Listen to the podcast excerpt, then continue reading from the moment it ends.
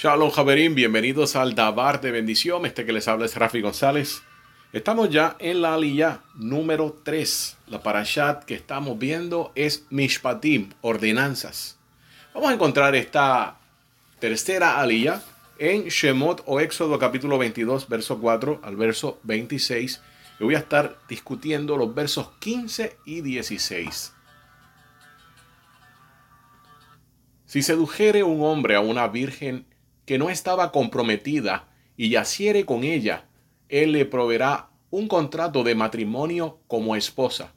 Si se niega el padre de ella a dársela, plata él pasará de acuerdo con el contrato de matrimonio de las vírgenes. Jabrim en sentido pashat o literal. El hombre que comete el delito de seducción, entiéndase, que engaña y manipula a una jovencita virgen de Israel, deberá traer una ketubá, un contrato matrimonial. Si el padre no lo acepta, ya que ha humillado y ha deshonrado a la jovencita, aunque ella haya consentido, realmente fue engañada. Deberá entonces pagar el acuerdo para las vírgenes que consistía en 50 shekels de plata. Es obvio que esta jovencita quedará marcada para siempre tendrá quizás también un estigma. Y es muy probable que esta jovencita no, no se case en el futuro. Así que hay un problema grave ya que se sabe que las mujeres en su edad avanzada y los hombres también eran cuidados por sus hijos. Pero en el caso de esta jovencita, si no se casaba, tampoco iba a tener ningún hijo que la cuidara en la vejez y esto sería serios problemas. En un nivel un poco más elevado, este individuo llamado Yefatech, que significa el que comete esta seducción. Esta palabra Yefatech o seducción tiene un valor numérico en la gematría de 495. También se le vincula como un adúltero, una persona que soborna a otra a un pedófilo. Y todos estos términos tienen el mismo valor numérico de 495, que es igual a yefater o seducción. El término para virgen aquí en esta tercera línea es betula.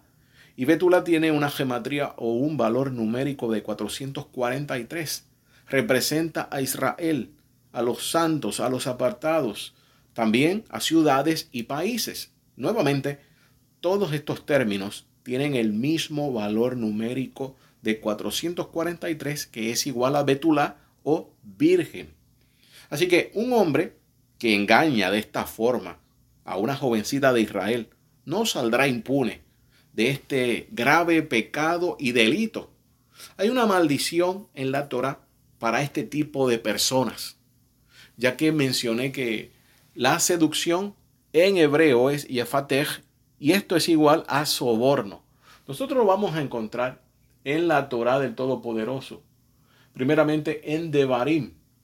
En Devarim o Deuteronomios eh, vamos a encontrar algo que dice acerca de estas personas que cometen soborno. Dice, no torcerás el derecho, no harás acepción de personas, no aceptarás soborno porque el soborno cierra los ojos de los sabios y corrompe las palabras de los sadikim o de los justos. Esto aparece en Devarim 16, 19. En otro punto también escribe que maldito quien acepte soborno para quitar la vida a un inocente. Devarim o Deuteronomio 27, 25. También en el libro de los Salmos contienen distintas referencias a este tipo de persona. No morará en mi casa quien cometa fraude. Salmo 101, verso 7.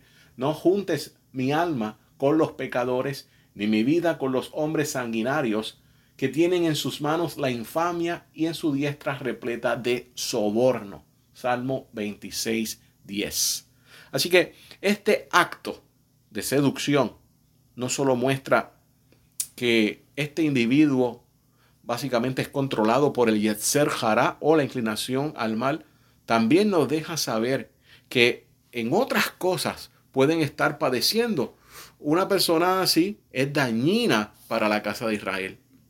Y Hashem que sabemos que no cambia, sabe que esta persona tiene la oportunidad de arrepentirse y mostrar frutos dignos de arrepentimiento.